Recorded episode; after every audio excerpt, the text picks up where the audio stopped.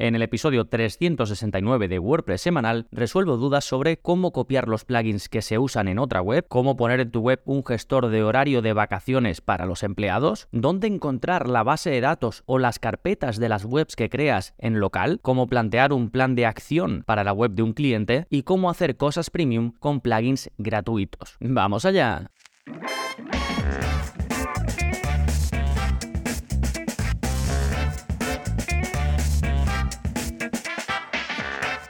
Hola, hola, soy Gonzalo Navarro y bienvenidos al episodio 369 de WordPress Semanal, el podcast en el que aprendes a crear y gestionar tus propias webs con WordPress en profundidad. Y este episodio está dedicado a resolver vuestras dudas, ya sabéis que las saco directamente del soporte que ofrezco a todos los miembros en gonzalonavarro.es, que además de los más de 70 cursos ya publicados, los más de 300 vídeos de la zona código y la comunidad privada en Telegram, pues también tenéis acceso a soporte directamente conmigo por correo electrónico. Así que he rescatado estas 5 preguntitas que en un momento vamos a resolver, pero antes os quiero comentar algunas novedades. Primero, a partir de ahora vais a poder enviarme vuestras propias preguntas y lo vais a poder hacer en formato audio o en formato vídeo. Solo tenéis que ir a gonzalonavarro.es barra preguntas, repito, gonzalonavarro.es barra preguntas y ahí vais a tener un sistema sencillo en el que pues le dais a grabar, podéis revisar si os ha gustado cómo habéis hecho la pregunta o no, si no os gusta la repetís y me la enviáis. Y además no os preocupéis si hacéis muchos E os, os equivocáis o lo que sea, porque nosotros editamos las preguntas para que quede todo genial en el episodio de preguntas y respuestas. Sí, fantástico. Esto por un lado. Después por otro, en cuanto a contenidos, tenéis nuevo vídeo de la zona código. Es el vídeo 319 y en él aprendes a poner en horizontal las casillas, ¿no? O las eh, casillas de selección o los checkboxes, las listas de opciones que muestras en tus formularios de Gravity Forms. Así que si usas el plugin Gravity Forms para crear tus formularios y quieres poder controlar cómo se muestran esas casillas para ponerlas en horizontal, pues en este vídeo te lo explico. Sí, recordad que en la zona código cubrimos cómo hacer modificaciones tanto al aspecto como a la funcionalidad de tu página web, incluso de plugins, como ves aquí de Gravity Forms. También vemos cómo hacer modificaciones para WooCommerce, para Restrict Content Pro, para EDD y para WordPress en general, ¿no? Todo ello sin que tengas que saber código, ves el vídeo, copias el código, lo pegas y lo tienes, ¿sí? Y por otro lado, pues tenemos el curso más reciente publicado, que es el curso de Fathom Analytics, la alternativa a Google Analytics que vengo usando de hace más de un año para todas mis webs, enfocada en la sencillez para consultar las estadísticas sin renunciar anunciar a mediciones avanzadas, como por ejemplo eventos, ¿no? De cuando la gente hace clic en botones de tu web, cuando la gente cumplimenta o envía formularios, incluso la medición de campañas desde fuera de tu web, enlaces desde una newsletter, desde un anuncio, desde una colaboración que hagas con alguien, pues todo ello lo cubrimos en el curso de Fadom que por supuesto pone foco en la privacidad de los visitantes de tu web. Así que si te interesa aprender a utilizar este servicio de estadísticas, ya tienes un curso completo disponible. Sí, una vez visto las novedades, vámonos ahora con el plugin de la semana que se llama Simple Vote. No sé si recuerdas, pero la semana pasada te recomendé uno para poner como las típicas palmas, ¿no?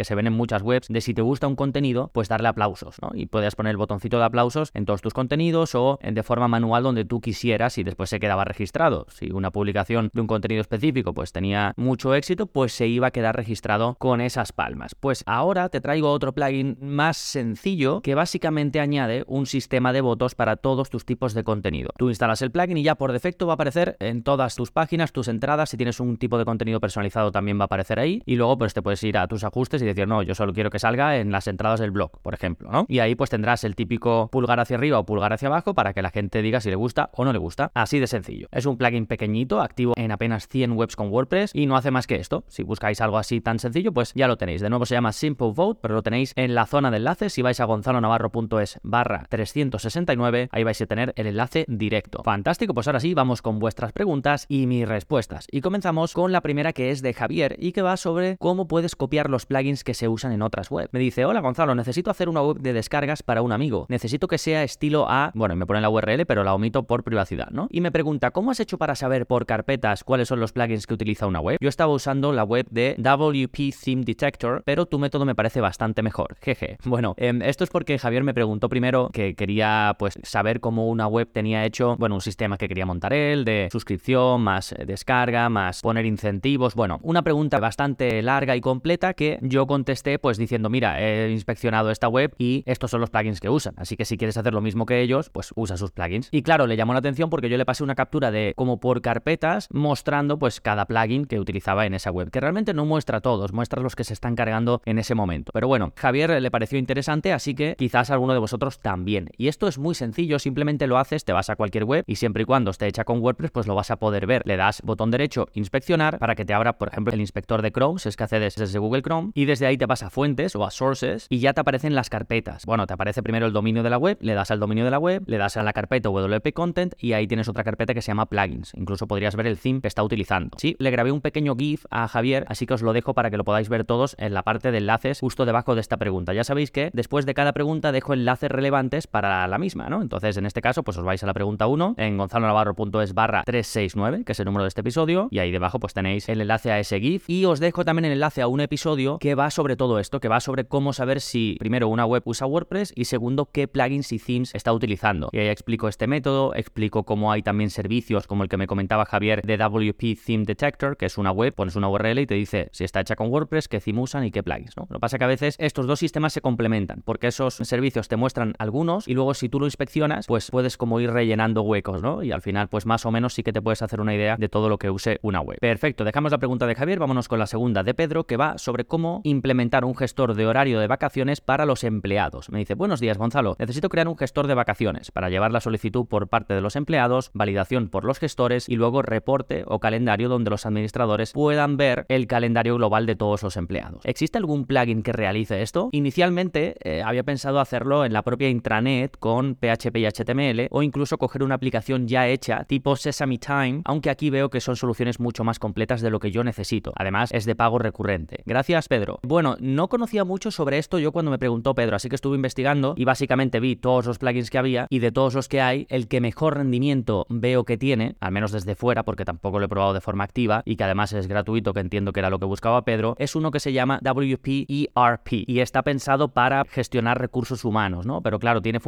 para este tipo de cosas, ¿no? Tiene una parte premium y otra parte gratuita y como en este caso lo que busca Pedro es poco lo más sencillo, pues entiendo que con la parte gratuita es suficiente. Va como por módulos, ¿no? Uno para la gestión de recursos humanos, que puede ser la que le interese en este caso a Pedro, otra para CRM y otra para contabilidad. Entonces, pues usas los módulos que quieres y luego además puedes añadirle otros módulos premium como el de Project Manager. Sí, la verdad que es un mundo interesante este tipo de plugins que tampoco me he adentrado en ellos porque no, no los he necesitado para ninguna web, así que si lo utilizáis ya me contáis qué tal la experiencia. De nuevo se llama WPERP, ¿vale? Pero vamos, ya digo, voy a dejar el enlace a todo lo que voy comentando. Perfecto, vámonos con la tercera pregunta de Rubén, que va sobre cómo o dónde se guardan las bases de datos y las carpetas de las webs de Local WordPress. Antes que nada, Local WordPress es un servicio para crear webs en local, es decir, en tu ordenador, enfocado a webs con WordPress. Me dice, saludos Gonzalo, tenía una pregunta. Cuando realizamos la instalación de Local en el ordenador y creamos varios proyectos WordPress, ¿dónde podemos localizar la carpeta de cada proyecto individual donde aparece en la base de datos, etcétera? Muchas gracias de antemano. Bueno, esto antes era más difícil, cuando me preguntó Rubén, de hecho, creo que no estaba esta opción, antes era más difícil. Había que buscar la ruta de las carpetas y además ahí no aparecía la base de datos física. Ahora sí, ahora la puedes consultar directamente, tanto los archivos de la web en cuestión que tú crees como la base de datos, la puedes ver físicamente en su carpeta. Y como depende de si estás en Windows, si estás en Mac, si has cambiado la ruta, pues lo que puedes hacer es, os voy a dejar una imagen, ¿vale? Donde, donde os muestro cómo se hace. Pero entonces tú tienes tu panel de local, vas a la web que sea y ahí tienes dos opciones. Una que pone Go to Site Folder, es decir, ir a la carpeta del sitio, entonces ahí vas directamente a la carpeta y ya puedes ver la ruta en la que está, eso ya es tu ordenador, donde está guardada esa carpeta físicamente, o puedes acceder a la base de datos como cuando accedes desde un hosting, ¿no? Con MySQL, pues que puedes hacer tus cambios y demás. Entonces tienes las dos opciones directamente desde el panel dentro de, cuando estás en local, desde ahí puedes ir con enlaces directos. Así que os dejo una captura donde os muestro dónde está cada cosa, ¿vale? La dejaré debajo también en la parte de enlaces de esta pregunta, que es la tercera, y que además estará acompañada, pues por supuesto, del enlace al curso donde os explico cómo se utiliza local, incluso a un vídeo que publiqué, porque también hay otro servicio que antes era muy popular para crear webs en local con WordPress, que se llama Desktop Server, y que ya no lo mantienen, ya lo dejaron el proyecto, y entonces publiqué un vídeo explicándoos cómo podéis migrar las webs desde Desktop Server a local, si es que usabais Desktop Server, que era mi caso antes, y como lo tuve que hacer, pues os grabé el proceso en vídeo para que también supieseis cómo hacerlo. Perfecto, vámonos con la cuarta pregunta de Alejandro, que va sobre cómo plantear un plan de acción para la web de un cliente. Me dice, buenos días Gonzalo, he vuelto a apuntarme a tu membresía y la verdad que tenía muchas ganas. Siempre te recomiendo porque a mi parecer haces un gran trabajo y tanto con el podcast como en la web se ve que hay un trabajo por detrás impresionante y te estoy muy agradecido. Bueno, gracias a ti Alejandro y me sigue contando. He conseguido mi primer cliente. La empresa vende presencialmente, pero se quiere abrir al mundo online y vender a través de su web sus productos. Mi tarea consiste en hacer que esa web venda. El problema es que no sé por dónde empezar. Me he hecho una lista de las cosas que se le podrían hacer para mejorarla, pero es muy larga. Me refiero para que la web esté perfecta. Y no estoy seguro de si haría falta tantas cosas para que la web funcione. Además, otro de los problemas es que tienes muchísimos cursos y me encantaría poder hacer la gran mayoría, pero por ahora no tengo tiempo para hacerlos todos. ¿Me podrías dar algún consejo, decirme por dónde podría empezar a trabajar, qué cursos verme y cómo tener cierta organización para poder enseñar resultados a mi cliente? Muchas gracias de antemano y de nuevo enhorabuena tanto por el podcast, la web y tus cursos y por todo lo que aportas. Un saludo, Alejandro. Bueno, gracias a ti, Alejandro. Esta es una pregunta que, bueno, me dejado partes fuera, es un poco larga, pero lo que quería sacar de ella es un poco cómo preparar ese plan de acción, porque este caso de Alejandro pues es particular. De hecho, no me da muchos detalles de lo que quiere hacer, entonces es complicado que le recomiende cursos específicos, pero es una pregunta habitual, así que más o menos suelo responder lo siguiente, que es que te plantees todo este trabajo por partes y una de las mejores partes para dividir el trabajo de una web, cuando va a ser algo muy global, es por un lado parte técnica y luego ya por otro objetivos específicos. Por ejemplo, para el caso de Alejandro, por un lado la parte técnica, por otro el tráfico, que es una cosa importante porque quiere empezar a vender online, y una tercera pata puede ser el marketing y la retención. Entonces, para la parte técnica, los cursos pues es depende de lo que uses. Por supuesto, curso de WordPress básico y WordPress intermedio porque hay que dominar bien WordPress antes de adentrarse. Es súper súper habitual que gente que está en la formación, gente que está suscrita, se vaya directa, por ejemplo, al curso del theme o del tema que utiliza o de un plugin que utiliza y luego la mayoría de dudas que recibo por el soporte vienen porque no tiene las bases de WordPress. Entonces, aunque ya pienses que sabes usar WordPress, recomiendo muchísimo hacer el curso de WordPress básico, el curso de WordPress intermedio. No tanto, con el curso de WordPress básico, digamos, tienes la base, luego ya puedes irte a las cosas más específicas. Entonces, parte técnica, la base de WordPress, por supuesto, y luego en este caso, por ejemplo, pues el curso de WooCommerce y se va a vender con Stripe, pues el curso de Stripe, ¿no? Para este caso que es una tienda online. Si fuese una tienda donde vas a vender cursos, eh, perdón, una web donde vas a vender cursos, pues el curso de LearnDash, si es que los vas a vender sueltos, o si vas a hacer una web de membresía o de restricción de contenidos, pues el curso de Restrict Content Pro, lo que toque, ¿no? Eso es la parte técnica. Para la parte de tráfico, por cierto, os voy a dejar este esquemita que estoy comentando, os lo dejo también en la parte de enlaces, ¿eh? Como decía, en la parte del tráfico, bueno, tengo un episodio del podcast sobre el tema, cómo conseguir tráfico, así que os lo voy a dejar enlazado. Y luego, pues si quieres hacer anuncio en Facebook Ads, pues tienes el curso de Facebook Ads. Si quieres hacer SEO, tienes el curso de Google Search Console enfocado a estrategias SEO, es decir, leer los datos que tiene ahora mismo tu web en cuanto a visitas y en función de ello aplicar estrategias para potenciarlo. Y también tenéis el curso, por supuesto, de, de Yoast o de Rank Math, que son plugins de SEO, pues para poder gestionar un poco todo desde la parte interna, que esto en sí no te va a hacer que posiciones mejor en el SEO, pero sí que te ayuda a gestionar cosas, pues como las redirecciones, como poner la metadescripción a tus contenidos y este tipo de cosas que uno necesita, digamos, técnicamente desde la parte de administración, ¿no? Y luego desde el punto de vista del marketing y la retención, que esto es, pues, por ejemplo, el marketing de contenidos que vayas a hacer, si vas a crear una newsletter, pues cómo lo vas a plantear, gestión de redes sociales y todo este tipo de cosas, ¿no? Bueno, tienes también un episodio del podcast sobre retención de clientes, cómo retener clientes, es el episodio 209, lo dejo enlazado de todas maneras, y luego pues ya lo que quieras hacer. Si vas a hacer email marketing, pues puedes verte el curso de MailPoet o el de Active Campaign. Cuando te vas a cursos, puedes filtrar, ¿eh? Puedes filtrar por cursos de marketing, por cursos de WordPress puro y duro, por cursos de crear plataformas de formación, tienes un montón de filtros para que vayas específicamente, porque no sé si cuando me preguntó Alejandro ya lo tenía, pero era algo habitual. Entonces, como muchas veces tenéis un camino concreto, pues vais a la parte de filtros de la zona de cursos, incluso hay un filtro por camino, así que ahí os simplifico mucho el proceso de que vayáis a hacer solo los cursos que necesitáis. Sí, pero básicamente es esto, es dividirte las tareas por partes, de modo que tengas tú mucho más foco y luego cuando se la vas a presentar al cliente, se la presentas así. Dices, mira, de la parte técnica hemos avanzado en esto, de la parte de tráfico pues hemos puesto estas medidas para que en un periodo medio corto consigamos tráfico por aquí, si no funciona pues haremos esta otra cosa. La parte de marketing pues lo mismo, tenemos que crear un plan para crear contenidos y publicarlos cada X tiempo, publicarlos en redes sociales, conseguir que la gente se vaya suscribiendo a la newsletter para tenerlos fidelizados y cuando necesitamos hacer alguna campaña poder contactarles por ahí, y entonces tenerlo todo bien dividido para poder afrontarlo mejor y presentarlo mejor. Sí, fantástico. Dejamos la cuarta pregunta de Alejandro y nos vamos con la quinta y última de Pablo, que va sobre cómo hacer cosas premium con plugin gratuitos. Me dice, hola Gonzalo, hace tiempo que sigo tu podcast y recientemente me he suscrito a tus cursos y he empezado con el de Restrict Content Pro, pero mi consulta es de otro tipo. Tengo una clienta que realiza webinars y cursos y no es exigente, pero sus prioridades son que el coste de las herramientas herramientas a utilizar sea el más bajo posible y que la inscripción sea lo más fácil o corta posible. Se refiere a la inscripción a los cursos en los webinars. ¿eh? Continúo, me dice, el formulario de inscripción estaba realizado con el propio Elementor y reenviaba a una página de gracias y de pago. Y a la vez estaba conectado con MailPoet, que es nuestro servicio de email marketing. El primer curso estaba limitado a 20 personas y el caso es que tuvimos que estar atentos para cerrar la inscripción y quitar el formulario. No sé si soy tonto o qué, el caso es que no encuentro la manera de limitar a X registros un formulario de Elementor. Entonces he probado con Ninja Forms, que sí me resuelve este problema, pero no puedo conectarlo con MailPoet porque esa funcionalidad es de pago. ¿Se te ocurre cómo lo puedo hacer? Gracias por todo. Bueno, más que responder a esta pregunta específica, fijaos que en el resumen del principio he puesto hacer cosas premium con plugin gratuitos, porque esto es súper habitual, ¿no? Tenemos presupuesto bajo y queremos hacer cosas que son de pago. Entonces, hay veces que sí se puede conseguir, que buscando conseguimos todas las piezas del puzzle y llegamos a lograr algo así, ¿no? Algo como lo que buscamos. En el ejemplo de Pablo, pues esto, necesita un formulario que cuando llegue a 20 registros, a 20 personas que lo han rellenado, no funcione. Diga, este formulario está cerrado. Esto puede hacerse con prácticamente todos los plugins de formulario. El problema es que aquí Pablo utilizaba el formulario que ofrece Elementor, este constructor visual, y claro, al ser un constructor visual, tiene módulos interesantes, pero